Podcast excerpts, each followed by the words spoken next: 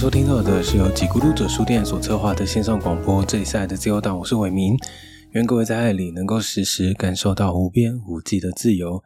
书店在每星期一的时候公休，其他的营业时间是下午的一点到傍晚的七点钟。礼拜天不定期营业，其他的营业资讯都可以在 Instagram 上面去找来看看。那这个星期爱的自由党的党主席的生活周报要跟大家说什么呢？上个星期四，呃，我去了台南一趟，然后接着隔天就去，呃，就是高雄流行音乐中心看陈珊妮的演唱会，然后这几天就是在南部待了四五六日这样，然后也回家看了一下我爸妈，对，那在台南呢，有去了几个地方。第一天晚上，我到了一个居酒屋，哎，路边摊的那一种，然后跟朋友一起喝酒啊、聊天啊、吃东西这样。其实呢，一直以来我都不是很能够了解喝酒有什么好快、好好投入的嘛，就是怎么会有那么多人喜欢喝酒这件事，我好像一直不太能够理解。嗯，因为我很容易脸红，所以喝酒会让我身体。热热的，觉得不太舒服。可是呢，就在那一天晚上，在台南的有一点热，然后旁边都那种工业的大电风扇，然后我还是点了一杯沙瓦。对，想说入境随俗嘛，就是大家都喝了，我也喝一下这样。但是呢，那天晚上喝酒的感觉好像不太一样诶。我我好像突然可以稍稍了解，就是那个微醺感是什么，整个人会变得比较放松一点，然后笑也好像变得比较容易一点，就是好像可以触碰到那个，就是喜欢喝酒的人喜欢小酌，然后微醺感的那个那个状态，好像有一点抓到那个东西，对，然后。隔天呢，去了呃朋友开的咖喱店，就是第二季有一集台中的厨房阿姨，就是大家都叫她干化姐的那一个，她最近在台南又开了一家新的店，叫做静秋。呃，以前呢，她都是在摆摊，那她都会到南部去，呃，各大音乐季啊，或什么活动，就是会摆咖喱这样，想要试试水温。然后在今年的八九月，就是陆续哎。下半年他就开始找房子，然后真的找到了，然后就开店了。然后欢迎大家去吃吃看他的咖喱，非常好吃。然后他的店也很可爱，是在一个小巷弄里面。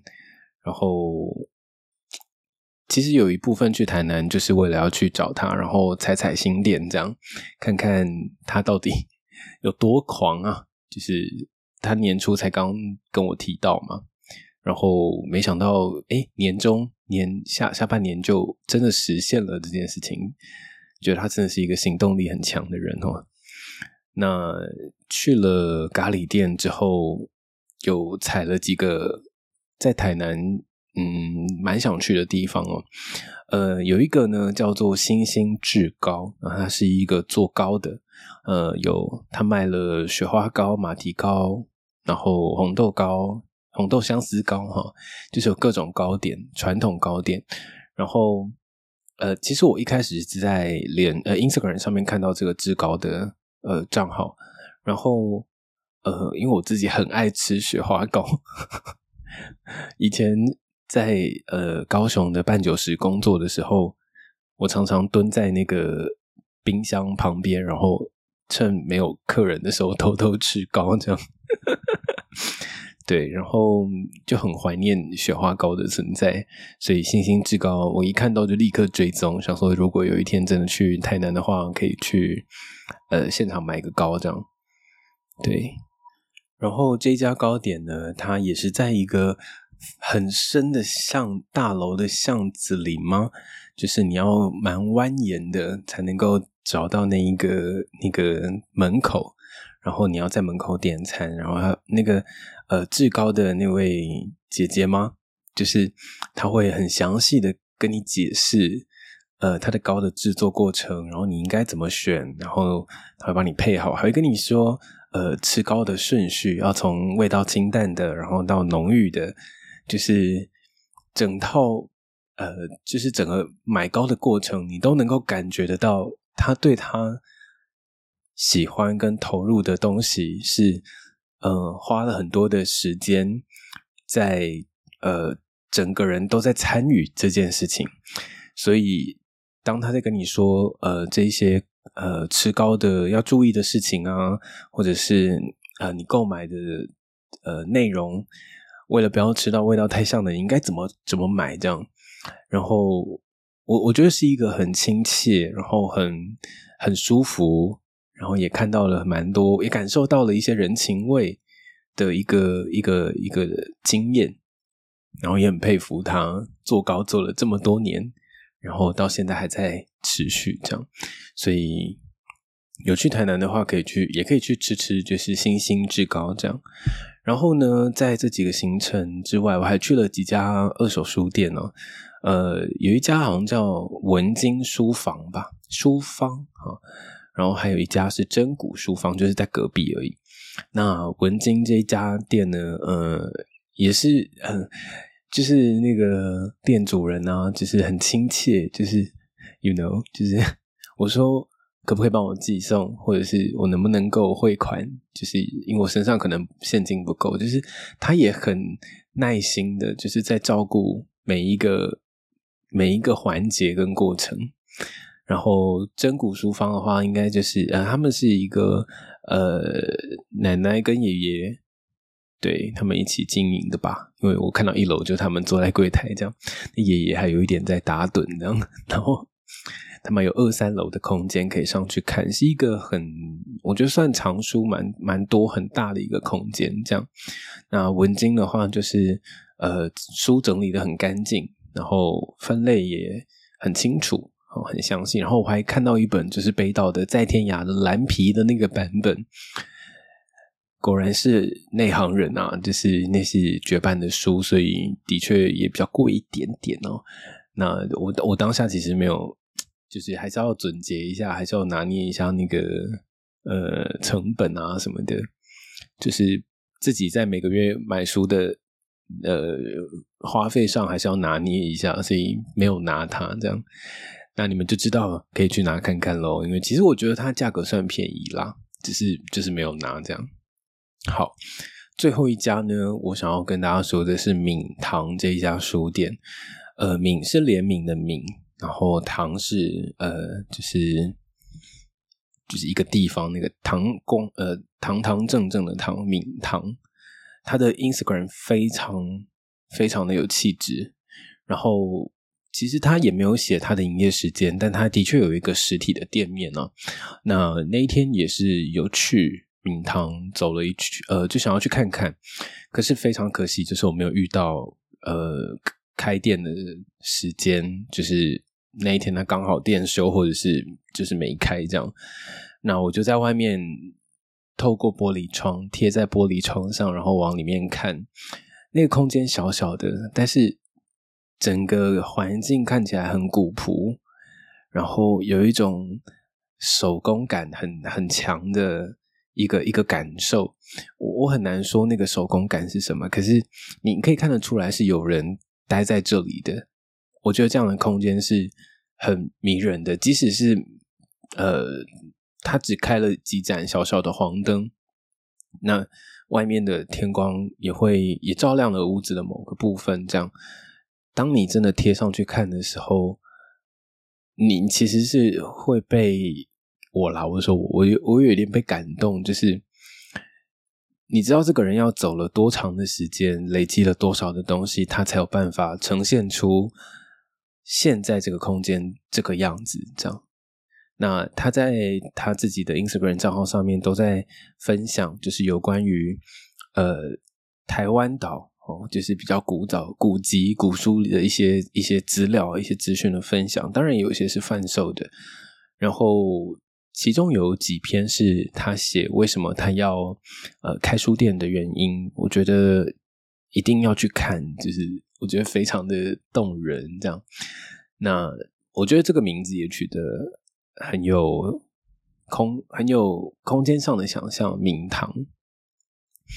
那那一天去到现场的时候，其实隐约有听到一些佛号，就是念佛机的声音吗？还是什么的？对。然后后来我就觉得，还是很想要跟店主人就是有一些交流，所以后来我看到就在昨天吧，昨天失眠的那个晚上，我看到他们发了一本就是心经的书，然后我就想，我就发讯息说我能不能够买。这样，那你当然也可以线上购买。然后我们就有聊到，就是我上个礼拜去，然后没有成功的，就是踩点这样，然后觉得有点可惜，然后只有在门口留下几张照片这样。那店主人就说：“嗯，看完这本心经，或许就有缘喽，就可以喽。”这样 觉得蛮可爱的。好，所以。台南的这几个地方是我觉得很这这几天留下很深刻印象的一些地方。那到呃下午晚上的时候，我们就坐车回到了高雄。那就先准备要回家，然后回高雄呢，有一家 我今天是不是旅游的 旅游的一集啊？有一家。按摩的店很舒服，在美丽岛附近，大家可以去看看。对，那那天晚上我们去了呃步道咖啡，呃，一直以来我可能都已经跟很多人说过，我很喜欢这家咖啡馆了。那他这家咖啡馆其实也是很多高雄人、高雄游子也好，或在地人也好都。可能或多或少都跟他有一点交集的一个一个地方，这样我觉得这是一个很难得的事情。呃，步道咖啡馆在文化中心附近哦。那这次会去是因为他们在明年的三月左右，呃，店会换一个地方，这样。那很想要再回去看看原本那个地方，所以有机会我就又去这样。那步道咖啡的。为什么会喜欢这个地方？其实我也很难说得清楚。但是我前几天在呃，就是老板的脸书上面看到了一段文字，我觉得讲的很好哈。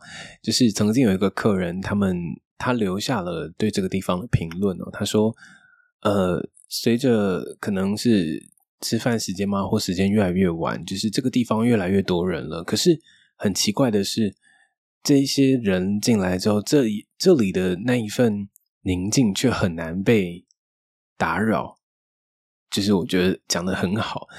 呃，我我我曾经跟我朋友讲过，我很喜欢那个地方的一个原因是，我我在当兵的时候，呃，放假，然后我都一定会带一本书，然后去步道咖啡坐着，坐到晚上打烊之类，然后咖啡可能续杯啊，然后就是坐在那看书。当我在那个。一个方形的大理石桌前面，然后看着我自己的书的时候，当我拿书出来的时候，店员这时候就会送上就是一盏台灯，就是不管是夹的也好，或者是一个小的台灯，它就是那个光源的照亮的距离，就只有你的桌面左右的大小，那个光并不强烈，可是很专注，就是照在你的书上跟桌子上。然后我觉得这个这件事情是很、很、很，就是你要在一个地方够久，然后你的观察要够敏锐，然后你对一个空间有想法的人，才有才有可能做出来的一个服务或一个行为。呃，咖啡厅可能人很多，但是他用那一个小小的台灯，用光的呃。感受让你觉得你在自己的世界里面很安全，尤其阅读这样的事情，它通常很个人、很隐私。那这个光又让你有一个归属感的时候，哇！你你再回头的，你再回头细想这一切，它只是一个店员看到了你拿书出来，把灯送到你的台、你的桌上的这么简单的一件行为，一个事情，其实背后有很多呃。很周全的考量在里面，所以这是我觉得很佩服的地方。那如果大家有机会去高雄，可以去 步道咖啡走走。那隔天呢，我们就去了那个陈珊妮的演唱会。然后珊妮的演唱会可能等一下再提。然后呃，我我还去了一个地方哦，是呃乙木，就是哎，我真的不晓得之前有没有说过，应该有吧。呃，乙木是我以前在办酒时工作的时候认识的一个石呃一个一位前辈，叫石姐。石姐后来自己开了一个跟茶有关的空间。乙呢是甲乙丙丁的乙木头的木哦，乙木指的是柔弱的树木，它并不是强大的，它不是那种高耸入云的参天大树啊，它是呃比较依偎在你身旁、比较柔弱的呃一个小树木。这样，它其实在八字上面是有一个，就是一个一个用语这样。那我觉得乙木这个形象也蛮像时节的，那那整个空间也是一个。哇，因为石杰他做了很多，以前认识了很多的人，然后有做过古物啊、画的一些买卖，他认识了很多的艺术家，所以他现在自己有了这个空间之后呢，也找了很多自己认识的朋友们，把自己的一些不管是自己的创作啊、自己的收藏啊，都呃，就是在这个空间展示。然后他同时也是一个茶的空间。这个地方真的是太美了，我真的不知道该怎么跟大家形容，就是美到不行。那个美是，你知道这个世界这个人他个性里面的优雅，然后跟整个人的，我不知道是不是有一种参透跟领悟吗？就是这个人好放松，然后连带着在这个空间里面，你也会有一种呃被感染的感觉，所以。我我觉得这几个空间对我来说都是很很我很敬佩的空间。对，那除了石姐的乙木的这个茶屋之外，我还我们看完演唱会之后啊，我们去了一家在市场里面的一个小酒摊酒摊吗？叫青智郎。哇，他们的小菜有够好吃，我真的不知道该怎么说，好吃到不行。就他们还有炊饭哦，哇，那炊饭真的不得了。就是如果怕香菇的，可能不敢吃，但是炊饭，然后跟很多小碟的小碟的那个小菜，就是非常的下酒，完全没有雷，完全没有一道雷的小菜，就是大家也可以去青之郎走走，那个地方很可爱。好，所以。党主席的生活周报这几天呢，就跟大家说去了哪一些地方，然后也推荐大家去走一走。每一个空间都这个，呃，我我觉得人能够聚在一起哈，或者是因为一个人的关系把一个空间呈现出来，他真的必须要，他如果花了一些时间在里面，你其实能够感受得到。我觉得有时候吃饭呢，或者是跟朋友聚聚，或者是你自己一个人去一个地方。嗯，感受一个地方有很多的方式。那如果你有留心，你有一点机会，嗯，其实可以试着去想一想，为什么别人这么做、怎么呈现、怎么摆放，我觉得都有很多的，嗯，就是可能一不小心也会被感动到的地方。台南去了一家路边的居酒屋，然后金秋咖喱。星星至高、正骨书坊、文经书坊，还有闽堂书店。高雄去了呃布道咖啡、世界的一幕，然后还有菜市场里面的青智郎，非常推荐大家去这几个地方走走看看喽。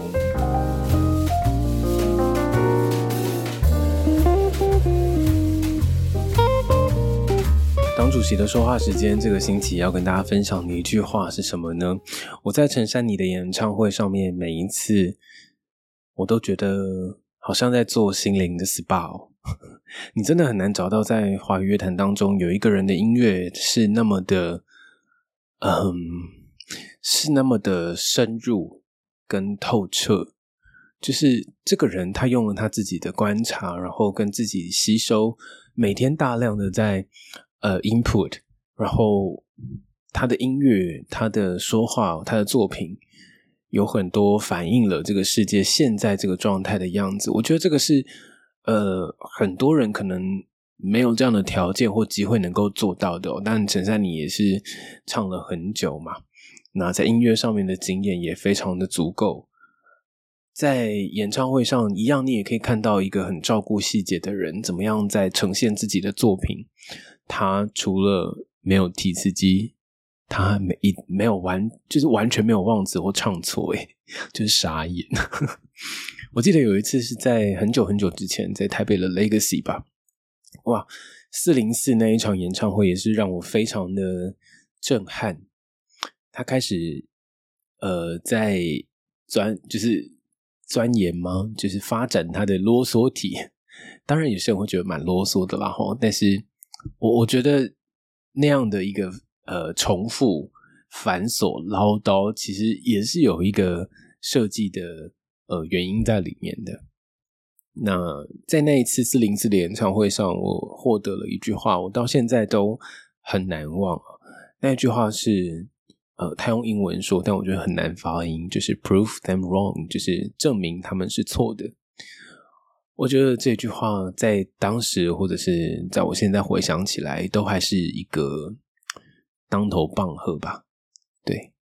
那那次印象深刻，到现在都一直很难忘。不少，但这次在呃高雄就是流行音乐中心的这次调教教条的演唱会，一样，我觉得视觉上因为整个格局规模都拉大了，所以呃，它能够呈现想要说的故事也也越来越也越来越多，或者是它可以放更多东西，或者是有更多的空间可以让给听众们。在一开始就是一个巨大化公主嘛，我觉得在视觉上就是一个很符合她呃在演唱会名称的这件事。那中间有一句呃有一有一有一首歌是我嗯就是在回想跟重温演唱会上的细节的时候，我很喜欢的一一首歌是呃衬衫你的空肺。这首歌的歌词说：“以适当的爱的时间，反复催眠那天，冷僻音乐，黑咖啡，无以名状的想念；以适当的恨的语言，循环解释那天，小众哲学，半支烟，换句话说着偏见。那天你离开，连床都倾斜。是谁说能量不灭？有人向世界妥协，与自己和解，说不喜欢长大，以此类推。有人安静的排队，抵达了明天，也仅是微霞的黑。”我非常喜欢这一段歌词，在演唱会上的不管是音乐、音响或者是视觉，呃，都把这首歌的感受给放大了。虽然呢，这首歌是在衬衫你哭完之后才唱的，我不晓得他有没有被影响，但是我我自己印象很深刻的是这一段，尤其是在这句歌词是。呃，有人向世界妥协，与自己和解，说不喜欢长大，以此类推。当他在重复这段歌词的时候，我我脑中或者是我的感性面层面上面有很多呃，像海浪一样的，一直不断的朝我拍打的这些感受。与自己和解，说不喜欢长大，以此类推。有人向世界妥协，然后一直一直一直来，这样就开始会去想长大、妥协、和解，喜不喜欢？然后，呃，当然有很多还没有沉淀下来的思考，或者是那那也无所谓哦。就是那些感受能够在的话，就是个存档，你可以留下来，这样就好。那。在整场演唱会最后的那一首歌，是我觉得最感人的一段。尤其呢，那一天下午，我们先去了高雄历史博物馆，它以前是高雄市役所，也就是高雄的行政中心。那在那个时候，是二二八事件的一个很重要的现场。在这个历史博物馆的二楼有一个常设展，应该是常设展哦，就是跟二二八有关的。从一开始的，呃。就是从接管的历史开始，然后到后来发生了什么事？后来，呃，它有一个很巨大的一个规，呃，一个模型，就是重现了当时高雄市一所的，呃，在二八事件发生的时候的现场，用模型的方式，但还是非常的震撼。那因为在那个下午，有先去看了这个。呃，逛了这个历史博物馆，然后呢，陈珊妮的这场演唱会的最后一首歌是《亲爱的，你在烦恼什么呢》。他把这首歌跟二二八事件，还有陈晨波遗孀的呃，就是有一首诗，呃把它结合起来，尤其最后陈珊妮是用台语在朗诵朗读这一首诗，这首诗的内容非常的美。这首诗呢是由于林诗人曾美满所写的，叫做《列把酒五级兵架》。我觉得我可能念的不太好，大家可以去找来看看。里面有几首几句哇，诗句真的好美哦。一九四七年家己，迄个三月花无开的春天，哇，真的好美哦。对，就是大家可以去找来看看。总之呢，我觉得陈珊妮的演唱会真的让我获得收获很多啦。那不知道之后还有没有专场，有没有机会，或者是会不会出 DVD？但是下次我真的要跟你们说，如果有陈珊妮的演唱会，请立刻买票。就是你，你很，你会很庆幸，或者是觉得跟他生在同一个年代，真的是太棒的一件事情了。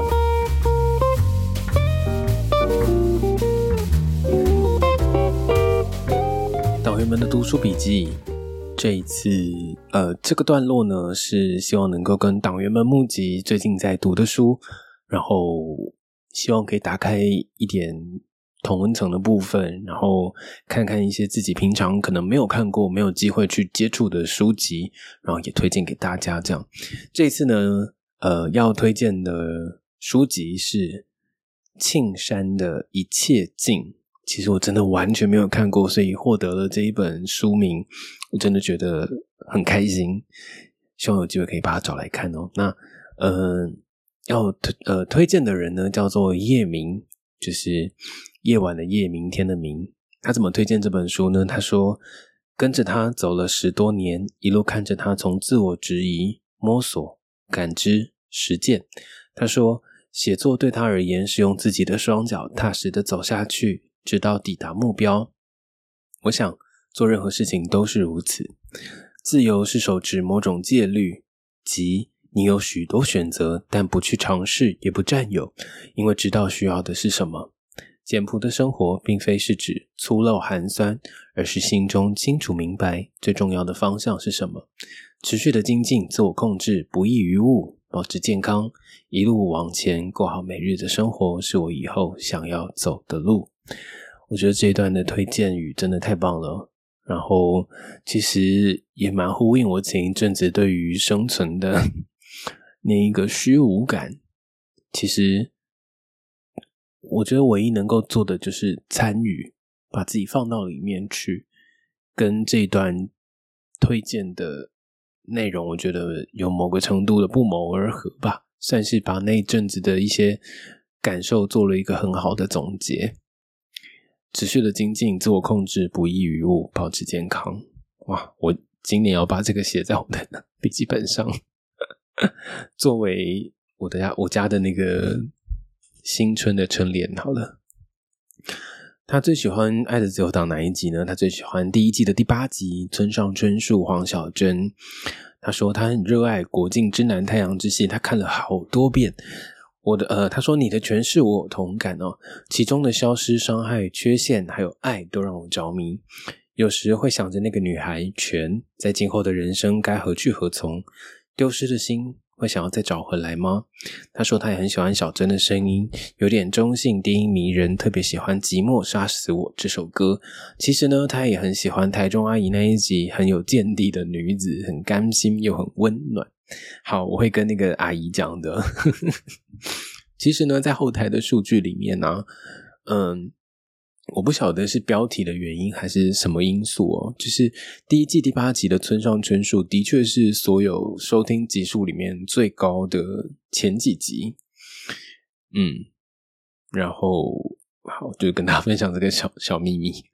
好，最后呢，有什么想要对《爱的自由党》说的吗？他说：“终于来了第三季，今年六月我才偶然听到。其实他说他是搜寻村上春树才知道的。一听成主顾哦，我特别喜欢你第一季的开场白，你看到一般人看不到的，感知细微，想要分享什么就去做吧。喜欢你的就会自己靠过来。我将耐心的等待一朵慢慢盛开、芳香恣意的花，祝福你为名。谢谢你的祝福，夜明。”我后来这几天有一些沉淀跟想法，的确也跟这一段蛮像的，就是我我心里面一直在想，就是如果你真心的喜欢做自己现在正在做的事情，那其实很多其他的事情都不是都不再是重点了。只是你就是在那个当下专注了做这件事，我相信人真的很难遇到一个退无可退的绝境的。我觉得很难，就是在现在相对来说，我们可能嗯，不像过去那样辛苦的世界跟环境，我觉得很难。一定有人或一定有方法，就是应该说。你会遇到，你会遭遇到的困难，其实你早就已经有办法了，只是你可能那就是一个功课，这样。所以我现在的想法跟我现在的做法，就是在每一天里面，然后很专注的在那个当下做自己要做的事情，其他的真的不是重点，这样。那也谢谢你的祝福，我收到了。非常感谢。那如果你也有想要推荐的书籍，或者是你最近在看什么书，也欢迎你告诉我们。欢迎你到就是呃收听的连接底下有一个放可以放在口袋里的自由这个表单，欢迎上去留言。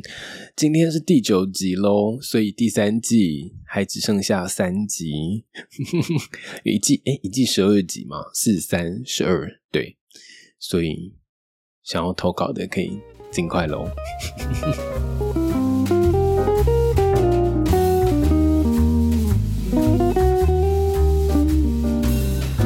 爱的自由党日常补遗，这个星期有什么想要补充还没有说的呢？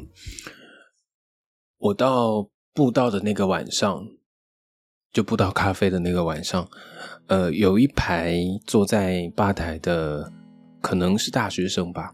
大概有五四五个五六个人这样，感觉就是一股很年轻的气氛，每个人说说笑笑，然后呃朋友之间的言谈，就还有一种轻浮，但是呃很很很外放的一个能量的感觉。这样，那他们在吃完饭之后，觉呃要拍一张拍立得，于是呢，他们就找了店员帮忙帮他们拍照，在。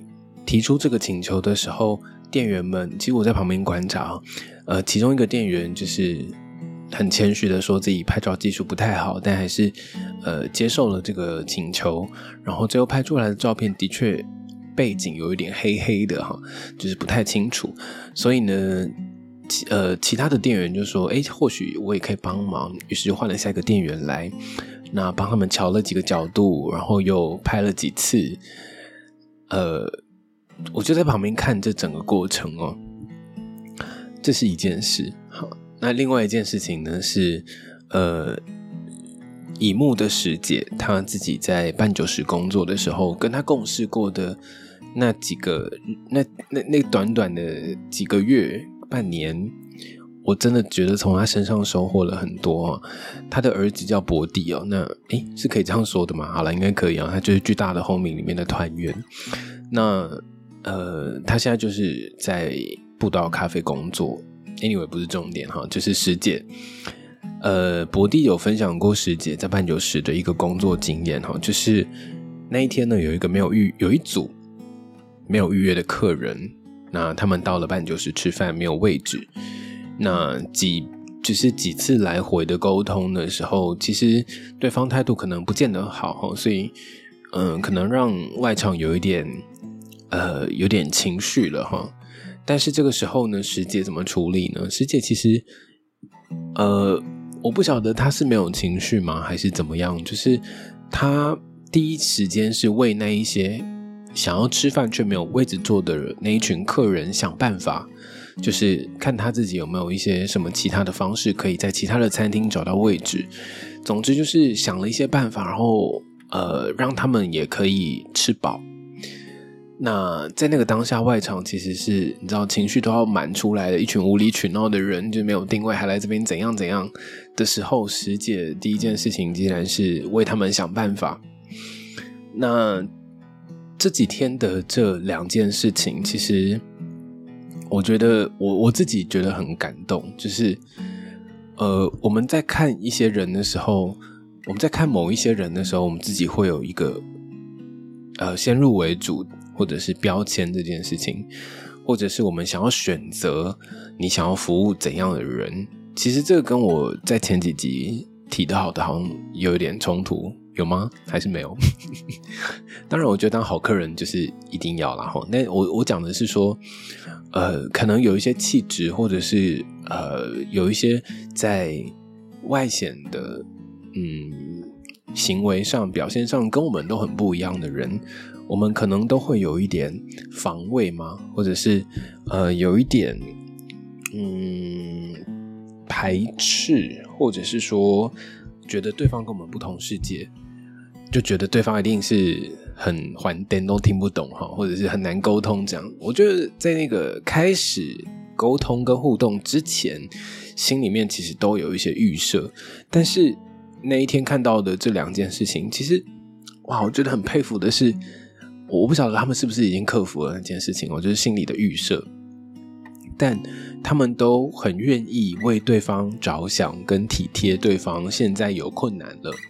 有需求了，那我也可以提供什么样的方式去帮助他们，而不是先把对方视为一个难搞的人、难搞的客人，然后跟对方面对面的对峙，反而不是这个样子，反而是站到对方，跟对方站在同一个方向去看他现在遭遇到了什么样的情境，然后你可以怎么样的提供。帮忙这样，我觉得这整件事情让我觉得，我我真的有好多还需要在 学习的部分，因为我自己就是一个很容易在外场服务完之后回到内场立刻跟其他同事说别人坏话的客人啊的那个服务生。以前啦，现在哎呀，好了，我觉得现在可能还是有，我觉得自己还有很多需要修的地方。呃，其实，在书店的日常里面，也有很多你会遇到跟你完全不同世界的人。他们有一些人可能只是真的经过而已。那你自己心里面的那一份愤慨，或者是觉得对数的不尊重，要自己去消化。那如果有机会可以跟对方互动的时候，你可以跟他们交流，但是不要有太多的预设，觉得对方一定是怎样的人。我觉得那会失去了很多。跟对方真的有机会，搞不好你也能够有一点收获，或者是可以促成一个很美好的一个交流的过程，也说不定。所以，我我觉得先去放下那些成见，或者是说，你对于品味这件事情，你不能够，你不能够拿来贬低别人，只为了凸显你自己好像很怎么样。品味不是这么一回事的，品味应该是要拿来照顾。所有人的，所以当你今天在这个空间里面呈现了某个东西，那个都不是拿来为了赢得掌声，或者是赢得羡慕，或者是让别人觉得哇怎么样怎么样的一个一个呃手段，它本身就是一个目的，是你之所以为你，是你呈现了这个样子，所以你不能够。因为这件，因为你呈现了这个样子，就希望别人称赞你或诋毁你的时候，你又有什么样负面的情绪？不应该，因为这都是你。那品味，我说是要拿来照顾所有人的，所以当你在呈现这样的自己的时候，其实你也散发了某一种磁场嘛，或者是某一种 vibe，某一种氛围，那个东西会让。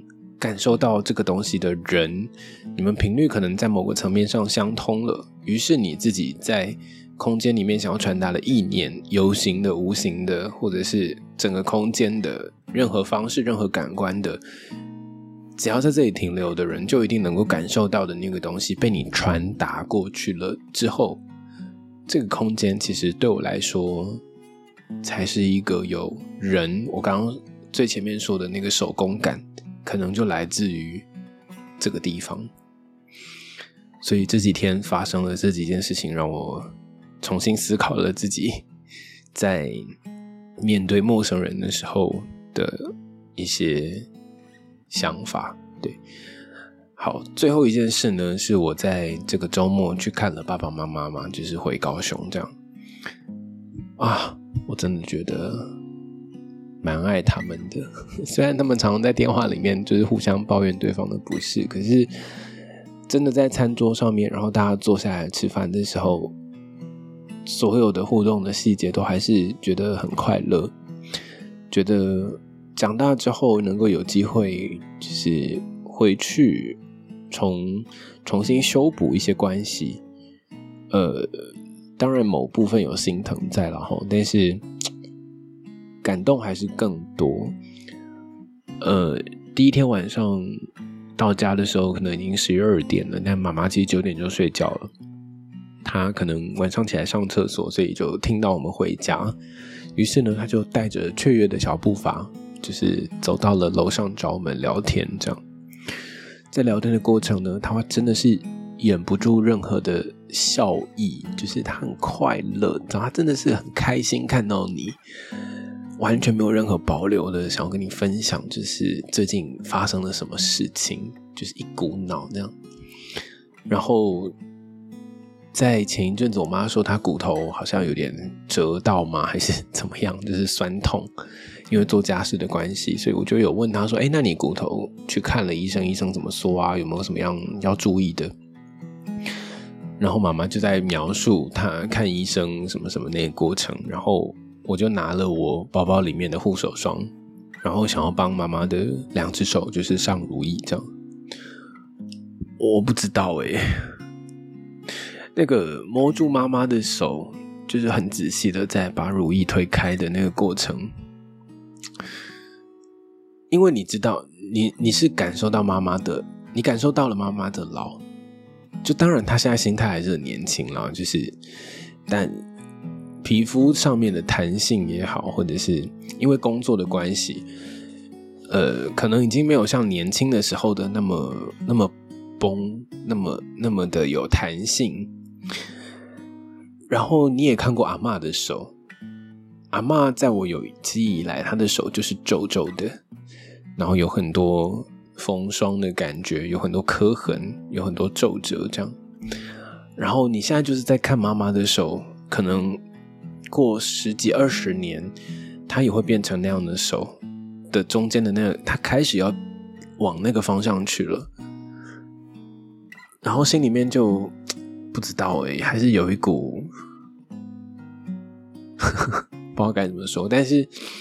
但是我希望妈妈可以知道涂乳液蛮有用的，就是手会蛮嫩的。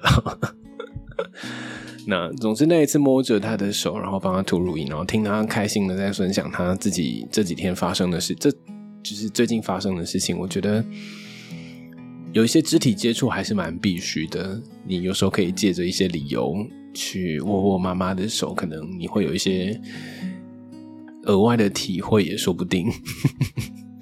对，然后在餐桌上呢，因为我的房间从小被我弄得非常的杂乱，我都在墙壁上乱画，然后就跟我爸，我就跟我爸说：“爸，你你可以帮我把那个房间就重新油漆，因为爸爸是做油做做油彩的哈。”然后我就说：“爸，你可以干脆把我房间重漆啊。”然后就说：“那你要漆什么颜色？”